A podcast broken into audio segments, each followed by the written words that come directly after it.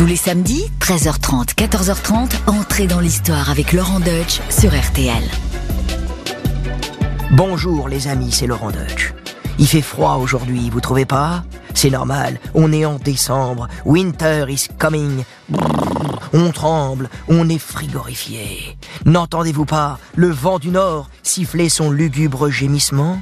Et regardez, voici que d'un brouillard spectral qui nous enveloppe se détache soudain une ombre inquiétante. C'est un dragon terrifiant qui fond sur nous. Ne restez pas là, fuyez malheureux. Cette créature de cauchemar est la figure de proue d'un navire annonciateur de mort, un navire qui vogue sur les flots glacés de la mer du Nord, un dracar viking.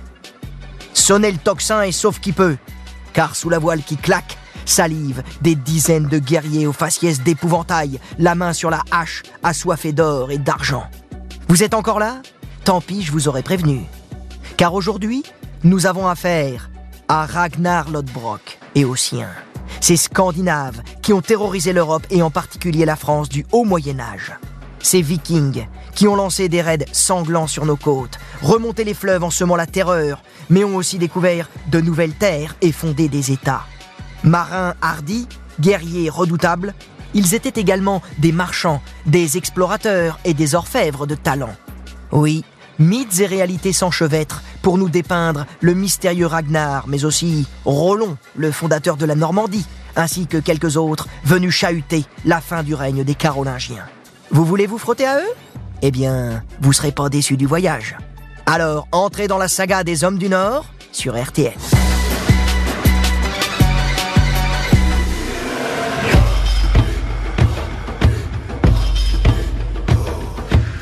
Ragnar Lodbrok. Curieux paradoxe pour celui qui occupe une place majeure dans l'histoire des Vikings, mais dont l'existence reste une énigme pour les historiens. Les chercheurs puisent à la source des récits épiques, principalement écrits en Islande entre les 12e et 14e siècles. Ces récits, on les appelle des sagas. Écrites en vieux norrois, la langue commune des Scandinaves, elles prétendent relater, avec un léger différé de quelques centaines d'années, la geste des intrépides vikings.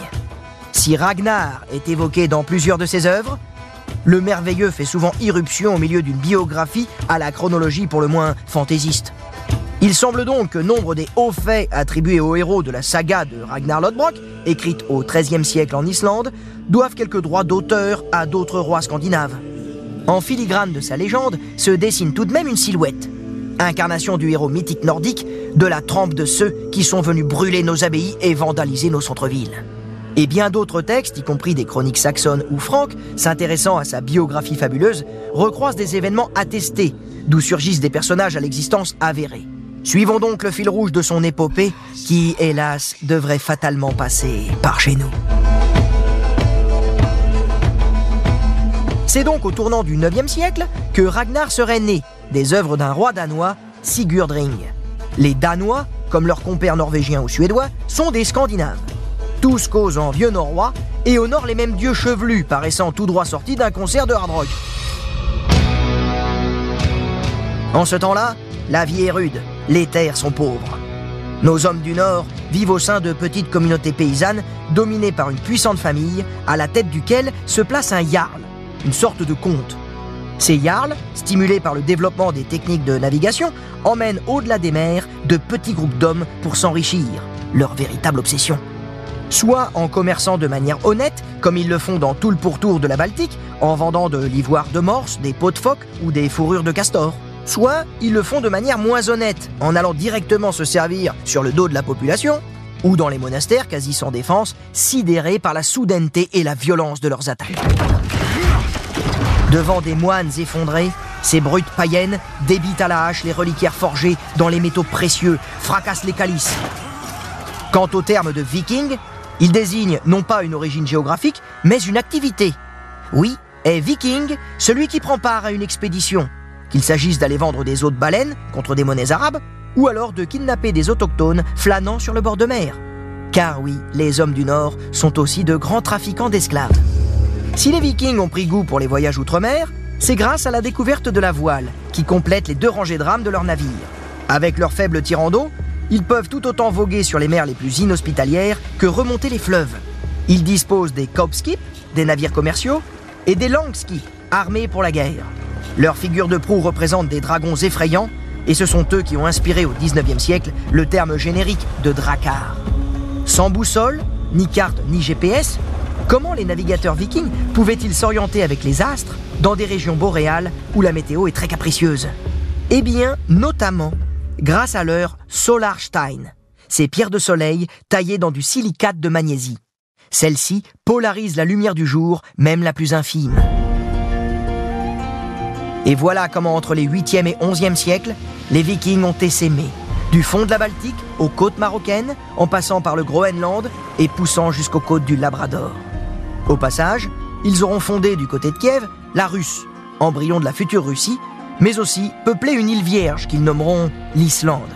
Ils auront même tenté de survivre au Vinland, ce continent américain qu'ils atteindront 500 ans avant Christophe Colomb. Mais revenons à Ragnar. Selon les sources, ce légendaire roi et ceux que l'histoire a retenus comme ses fils auraient régné sur des contrées réparties entre le Danemark, l'Angleterre, la Suède, la Norvège et d'autres rivages de la Baltique. En plus d'être un garçon de bonne famille, Ragnar a une sacrée belle allure. Combattant à la bravoure et à la dextérité exceptionnelle, il n'est pas étonnant qu'il trouve de bons partis. Et là, j'insiste sur le pluriel de partis. En effet, dans son œuvre Gesta Danorum, le chroniqueur Saxo Grammaticus lui prête en effet pas moins de quatre épouses, assorties de 14 enfants. Attardons-nous d'abord sur sa rencontre avec l'une des plus marquantes, la mythique Lagertha.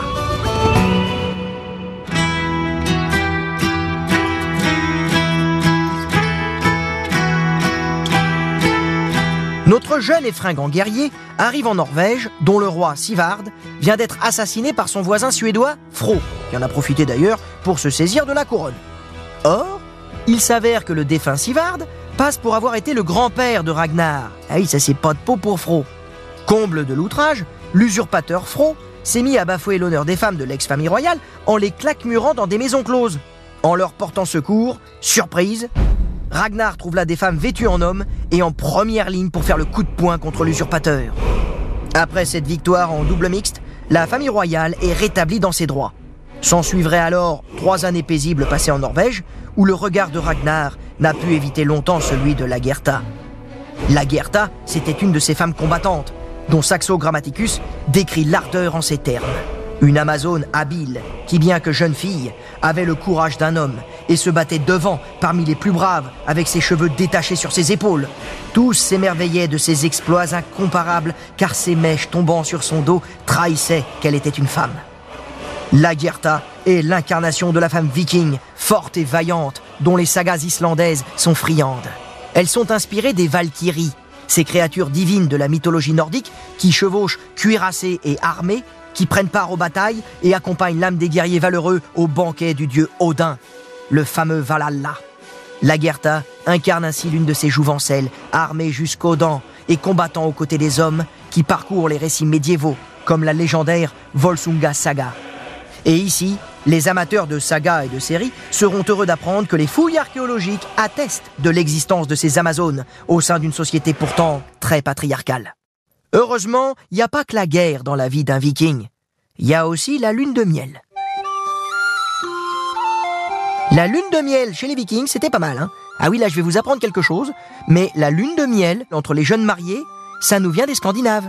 Elle devait durer un mois lunaire entier, en gros 29 jours, consacrés entièrement à la procréation et à la consommation quotidienne d'hydromel, qui est un alcool à base de miel, d'où la lune de miel. Ça va, vous suivez? C'est sympa une lune de miel qui dure un mois. Ils faisaient les choses bien, ces vikings. Moi, ça c'est ce que j'appelle le repos du guerrier.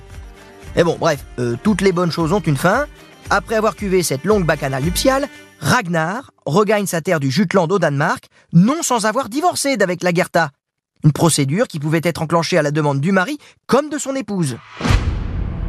Et c'est à présent Huero, le roi de Suède, qui réclame ses bons services. Huero a en effet un problème. Sa fille Thora élève des serpents géants devenus incontrôlables. Et oui, comme vous le constatez, le problème des nouveaux animaux de compagnie, hein, les nacs, ne date pas d'hier.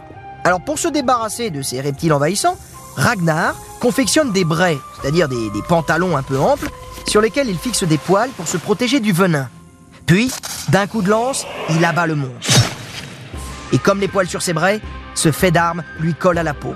D'où son surnom, de Ragnar Lodbrok, ce qui en vieux norrois signifie Ragnar au brais velu.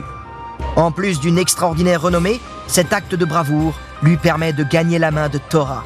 Et l'auteur de la saga nous assure qu'il se montre aussi tendre époux qu'il est valeureux guerrier. Hélas, peu de temps après, Thora décède et laisse un veuf inconsolable. Alors, Ragnar cherche à dissoudre son chagrin dans l'action. Traversant de nouveau les mers, il commerce avec des rivages exotiques, sans oublier de piller les contrées anglo-saxonnes ou franques qui se présentent sur son chemin. La méthode a fait ses preuves.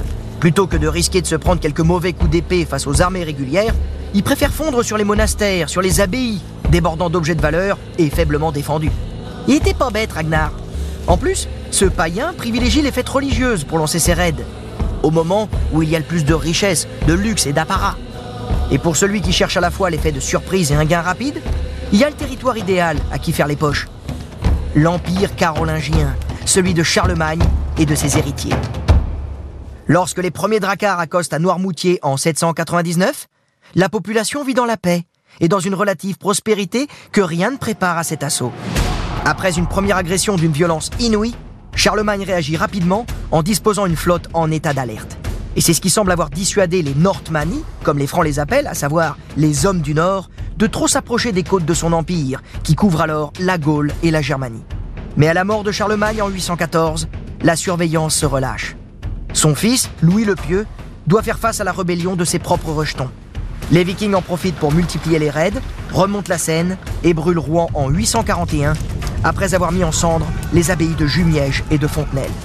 Et à la mort de Louis le Pieux, c'est à nouveau une guerre de succession entre ses trois fils qui va fragiliser ce qui reste de l'Ancien Empire.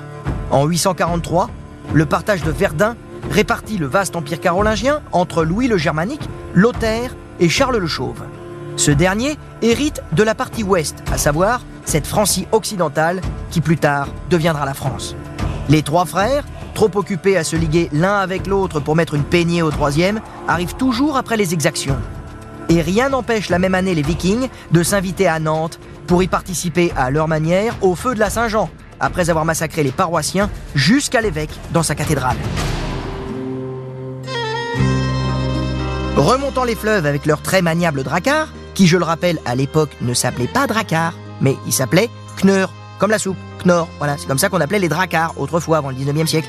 Donc euh, la soupe knorr, c'est dracard, donc vous penserez à eux la prochaine fois que vous boirez le bouillon.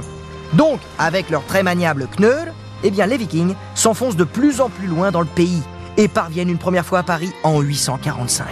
En tête de l'expédition, on trouve un mystérieux chef nommé Réginerus, évoqué dans une chronique franque du 9e siècle. Alors je dis très mystérieux, car on ne reparlera plus jamais de lui par la suite. Mais pour certains historiens, cela s'explique tout simplement par le fait que Réginerus ne serait qu'une version latinisée de Ragnar.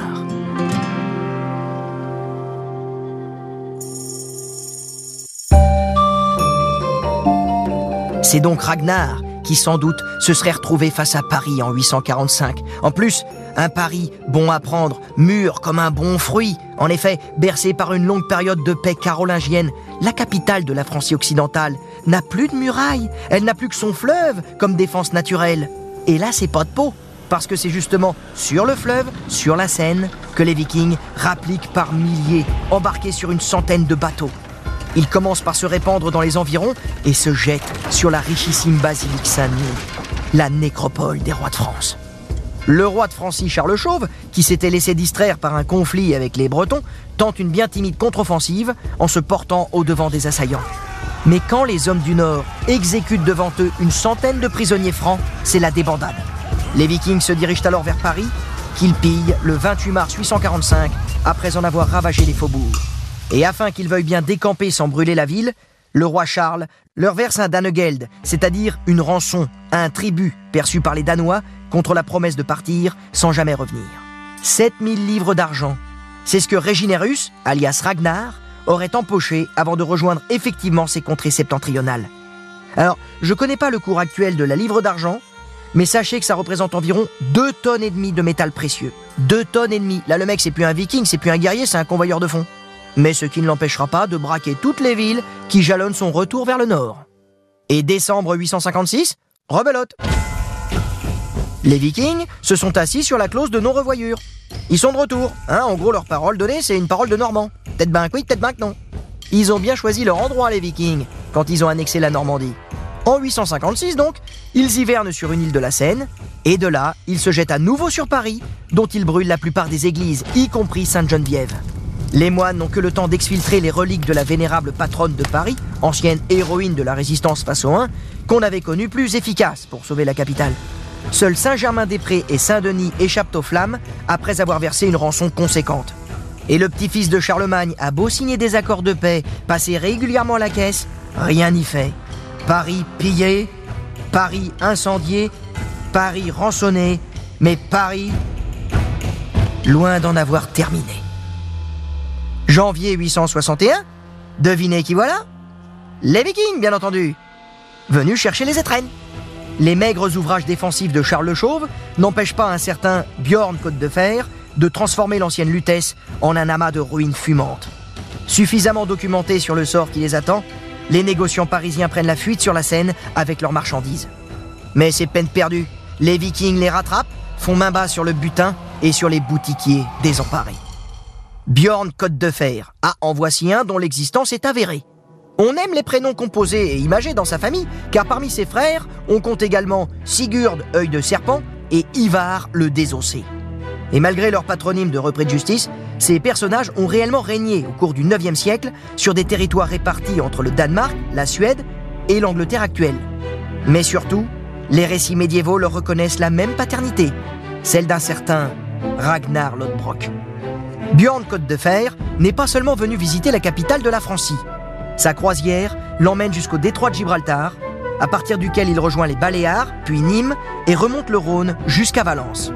Immanquablement, et un peu comme dans une belle croisière, ces escales se manifestent par de sublimes performances pyrotechniques dans les villes étapes et une collecte de souvenirs chinés dans les boutiques de la ville, à savoir les édifices religieux. Suivons encore un peu la mortelle randonnée de Bjorn et de ses frères, guidés par les derniers faits d'armes de leur supposé papa. Cette fois, Ragnar Lodbrok aurait décidé de s'en prendre à la Northumbrie, ce royaume situé à cheval sur l'Angleterre et l'Écosse. Le pays est alors en proie à une interminable guerre civile. Et il semble que souverain de Northumbrie soit un métier classé profession à risque. En effet, depuis un siècle, 12 de ces 14 rois ont été renversés ou assassinés. Ce chaos a peut-être poussé Ragnar à présumer de ses forces. C'est en tout cas ce que nous apprend la saga de Ragnar Lodbrok, qui le décrit débarquant sur la côte orientale de l'Angleterre avec une escadre de. de deux bateaux seulement. Et là, forcément, malgré sa valeur au combat, Ragnar est capturé par Ael, le roi de Northumbrie.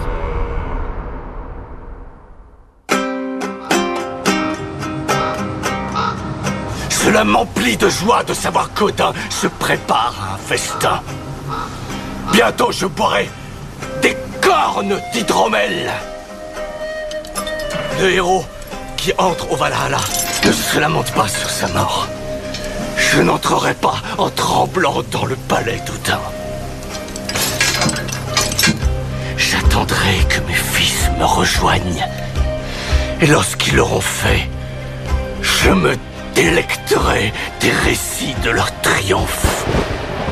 Malheur au vaincu.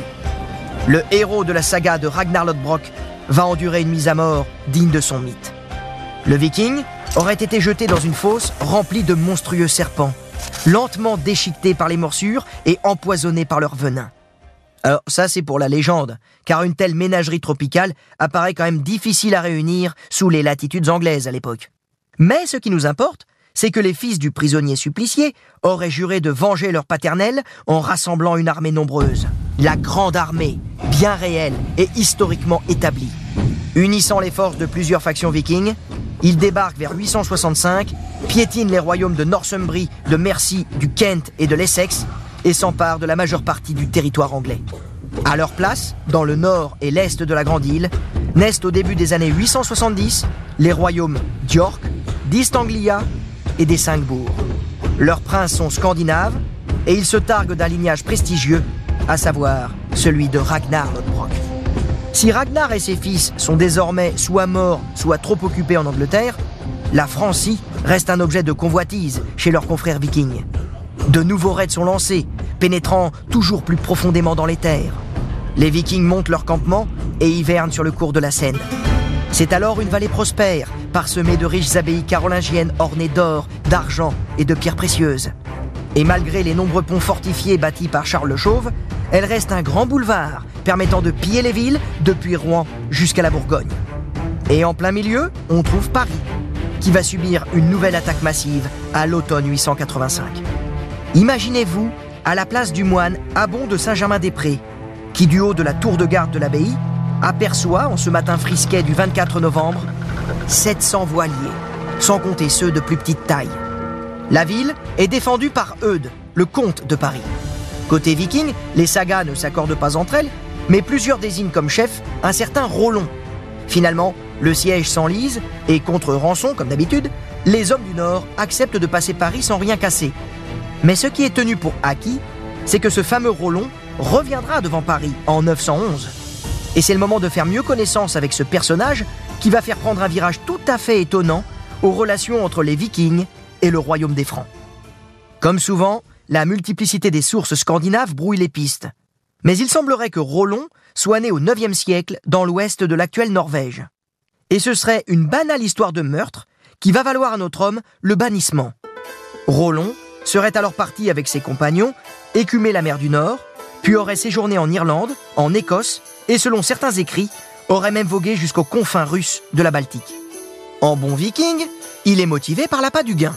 Mais outre sa hache tranchante de guerrier scandinave, il possède une autre arme efficace, son sens politique.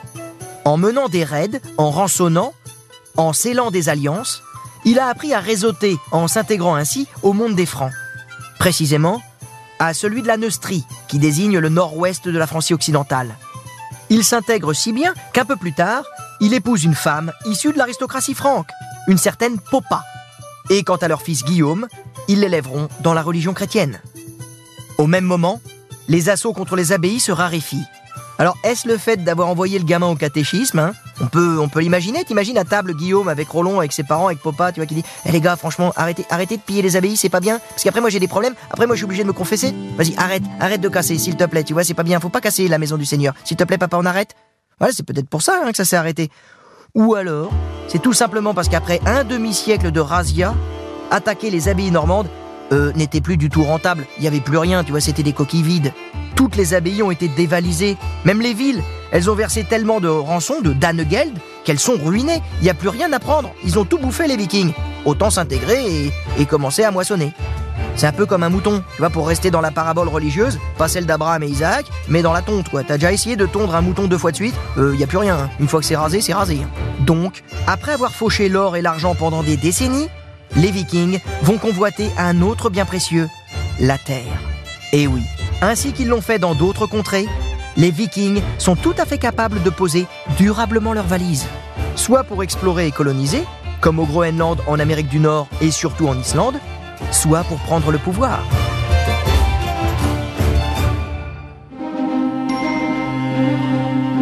À toute vitesse, les cheveux au vent, retrouvons Rollon en Porsche 911. Enfin, je veux dire, non, tout simplement en l'an 911. Après avoir pas mal pérégriné dans les îles britanniques, il tente à nouveau de prendre Paris. Mais il va échouer. Il lève alors son siège et se rabat sur Chartres, où un comité d'accueil l'attend. Il est composé de Robert, marquis de Neustrie, qui, allié à quelques aristocrates locaux un peu dégourdis, lui barre la route. Et ici intervient Charles III, dit le Simple, qui est le roi carolingien de service.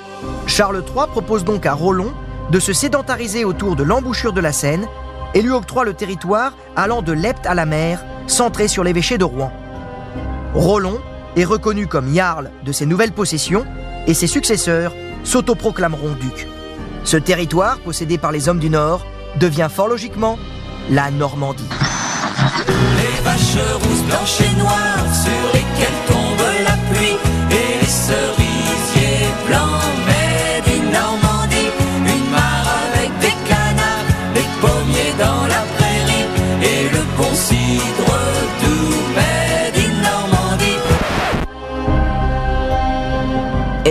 vous l'avez deviné, Charles III, dit le simple, achète la paix. Mais ce n'est pas sans contrepartie, parce qu'il obtient en échange la conversion de Rollon au christianisme, celui-ci devant protéger désormais le clergé, et donc les abbayes, et donc les richesses de l'Église. Il était pas si bête, Charles le Simple. Simple, c'est pas qu'il était simplet, c'est qu'il était pur, religieux. Rollon se fait donc baptiser et devient Robert. Mais comme souvent lorsque des païens embrassent la religion chrétienne, une phase de transition fait cohabiter la nouvelle foi avec les anciens rites polythéistes. On peut donc s'amuser à imaginer Rollon Robert s'agenouiller devant la croix, tout en gardant son marteau de Thor autour du cou, avant d'aller faire des offrandes discrètes à Odin. À partir de cet instant, dans cette féodalité naissante, Rollon Robert devient le vassal du roi de France. Ce qui signifie que non seulement il n'est plus censé mener de raids sur le domaine royal, mais qu'il doit soutenir son suzerain et commencer par lui prêter hommage.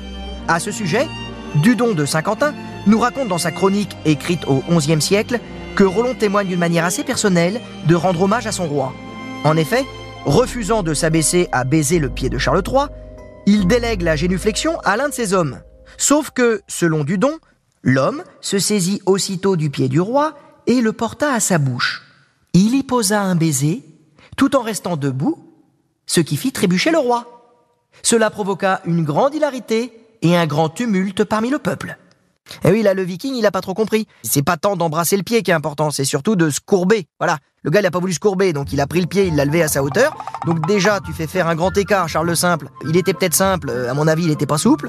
Donc ça a pas dû être très joli pour la photo. Et en plus, fallait avoir confiance dans les pantalons. Parce que tu vois, tu fais un grand écart, un pantalon, il est peut-être pas habitué, donc crac, pour la photo de famille, boum, les bijoux de famille. Donc là, pour la photo officielle, c'est un petit peu la honte. On comprend que c'est fait grand tumulte parmi le peuple. Malgré ce regrettable incident, le pari de Charles III s'avère payant. Certes, il a concédé une partie du domaine royal, il a dû faire un petit peu de gymnastique forcée, mais les Normands sont maintenant les gardiens de l'embouchure de la Seine. Et en verrouillant ainsi l'accès à Paris, ils empêchent d'autres expéditions vikings de venir semer le chaos. Qui de mieux que d'anciens vikings pour tenir tête aux vikings? Eh oui, circulez les gars, la place est prise. Alors, il y aura bien quelques incartades dans le nord de la Francie, mais on peut noter que globalement, Rollon respectera sa parole. Ce qui l'empêchera pas quand même d'élargir son fief au détriment d'autres de ses voisins, comme par exemple les Bretons. Après avoir annexé l'actuel Calvados, il arrache en 933 le Cotentin aux Bretons. Le vent souffle sur les plaines de la Bretagne armoricaine. Je jette un dernier regard sur ma femme, mon fils et mon domaine. Hakim, le fils du forgeron, est venu me chercher. Les druides ont décidé de mener le combat dans la vallée. Là où tous nos ancêtres, de géants guerriers celtes, après de grandes batailles, se sont imposés en maîtres. Et le voici installé dans les frontières de la Normandie actuelle. Celle d'un duché très bien administré, dans lequel les moines jadis terrorisés retrouvent la quiétude et rapatrient leurs saintes reliques. Un duché devenu riche, puissant, et dont héritera un certain Guillaume le Bâtard un siècle plus tard. Ce dernier traversera même la Manche pour conquérir l'Angleterre. Et depuis sa victoire à Hastings en 1066, il nous prie de bien vouloir l'appeler par un nom qu'il estime mérité, à savoir Guillaume le Conquérant. Les envahisseurs d'outre-mer ont-ils réellement fondé un État scandinave en Normandie? Eh bien pas vraiment. Au contraire, ils se sont plutôt volontiers fondus dans la société franque. Qu'il s'agisse des structures politiques, de la religion ou de la langue, les visiteurs se sont rapidement acculturés à leurs hôtes. Ils se sont mariés avec des femmes du cru, ils se sont intégrés et sont devenus des vassaux puissants et bientôt incontournables pour les rois francs. Alors, à part les traces d'incendie sur les ruines de quelques abbayes et des sépultures éparses, que reste-t-il de l'héritage de ceux qui ont terrorisé la Francie carolingienne jusqu'à s'y enraciner? Eh bien, peu de vestiges, mais surtout une toponymie. En effet, en vous baladant en Normandie, vous traverserez de nombreuses communes dont le nom procède directement du vieux norrois, la langue des vikings, Crickbeuf, Yvetot, Bec de Croc, Saint-Va d'Ipedal et bien d'autres. Quant à la fin de vie de Rollon Robert, les pistes se brouillent à nouveau. Pour les uns, il est tué lors du siège du château d'Eu en 925 contre des rivaux de l'aristocratie franque. Pour les autres, il meurt tranquillement dans son lit en 933, après avoir transmis son fief normand à son fils, Guillaume Longuepée. Mais une formule pourrait mettre tout ce petit monde d'accord. Si vous passez par Rouen ces quatre, entrez dans la cathédrale. Vous y verrez sa tombe. Alors, c'est vrai qu'aujourd'hui elle est vide, mais elle est surmontée d'un magnifique gisant. Sur le socle est gravé cet épitaphe en latin qui résume le fait qu'après tant de désolation, les Vikings ont fini par nous léguer une merveilleuse région. Écoutez plutôt. Au sein de ce temple repose Rollon, père et premier duc de la Normandie, dévasté et relevé Du légendaire Ragnar à Rollon, les turbulents vikings auront fait irruption dans l'histoire de la Francie qui s'est en partie écrite au rythme de leurs invasions. Celles-ci vont perdurer au cours du Xe siècle, notamment autour de la Loire, mais elles seront de plus en plus contrecarrées par la réaction des populations et des aristocrates locaux. Les derniers soubresauts du fléau datent des années 1010. Et puis progressivement, de pirates, les Normands sont devenus propriétaires terriens. Et après avoir pillé les églises durant près de deux siècles, les Vikings vont fonder des monarchies chrétiennes dans leur propre Scandinavie. Pour résumer, ils rangent les dracars. Et c'est à se demander si finalement, qui des envahis ou des envahisseurs sera sorti le plus bouleversé de ces deux siècles de fracas. Eh oui, les Vikings, partis pour tout détruire, ils auront finalement tout adopté.